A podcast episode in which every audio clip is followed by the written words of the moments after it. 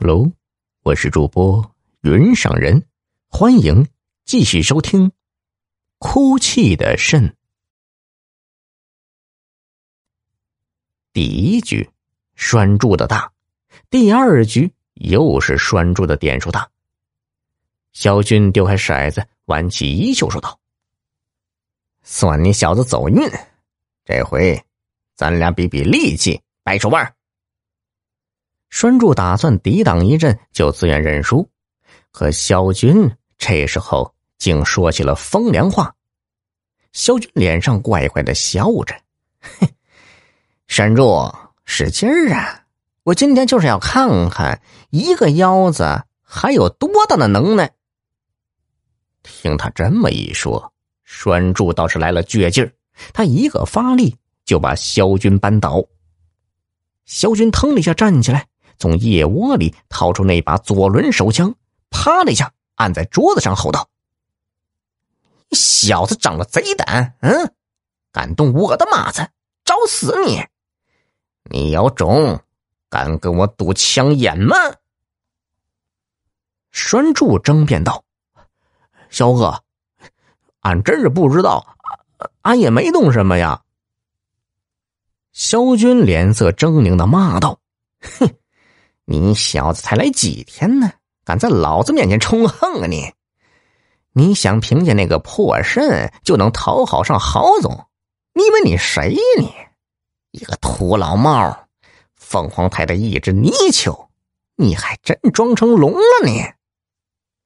听萧军骂的不堪入耳，栓柱抓过那枪，抵着脑门使劲扣动了扳机。萧军嘟囔一句。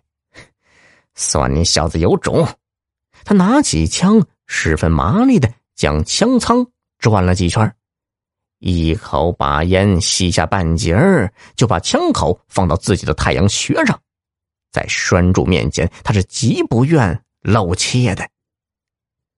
塌天大事往往就是在瞬间爆发。萧军抬起右臂，手指一扣，枪响了。这一次响声特别大，在房间里回荡，裂帛丝绸一般的刺耳。栓柱一震，惊恐的看着萧军。萧军的右臂还保持着那种威武的姿势，在转瞬间，萧军的身体趔趄一下，就直直的向后倒去，血。像一条通红的蚯蚓在萧军脸颊上爬动，栓柱下意识的抱住萧军，喊道：“萧哥，你怎么了？”萧军眼睛瞪得大大的，身子软软的往下坠，栓柱扶持不及，两个人都倒在了地板上。肖军的右手还举着枪，黑洞洞的枪口正好朝着栓柱的眉心。栓柱惊慌失措之下，就将那一枪抓过来，握在自己的手里。警察赶到时，栓柱还蹲在地上，紧紧抱住肖军，声声叫唤着：“肖哥，你醒来呀！你快醒醒啊！”而那只发出致命响声的枪还紧紧的握在栓柱的手里呀。栓柱被带到城南派出所后，立即就被带进审讯室。坐在栓柱对面的两个警察，一个高，一个矮。高个警察敲了下桌子，威严的板起脸说道：“从现在起，你要如实交代事情的全部经过。”此刻，栓柱由于惊骇，脑子里一片糊涂，完全不管别人问什么，只是一个劲的哭啊！俺没有害他，肖哥，他真的不是俺杀的。讯问被迫耽搁下来。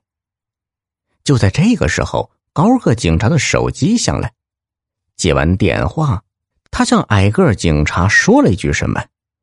挨个警察就出去了，他快速的拨通手机，递给栓柱说：“别哭了，有人要和你说话。”栓柱把手机凑到耳边一听，原来是郝大为在里面说话。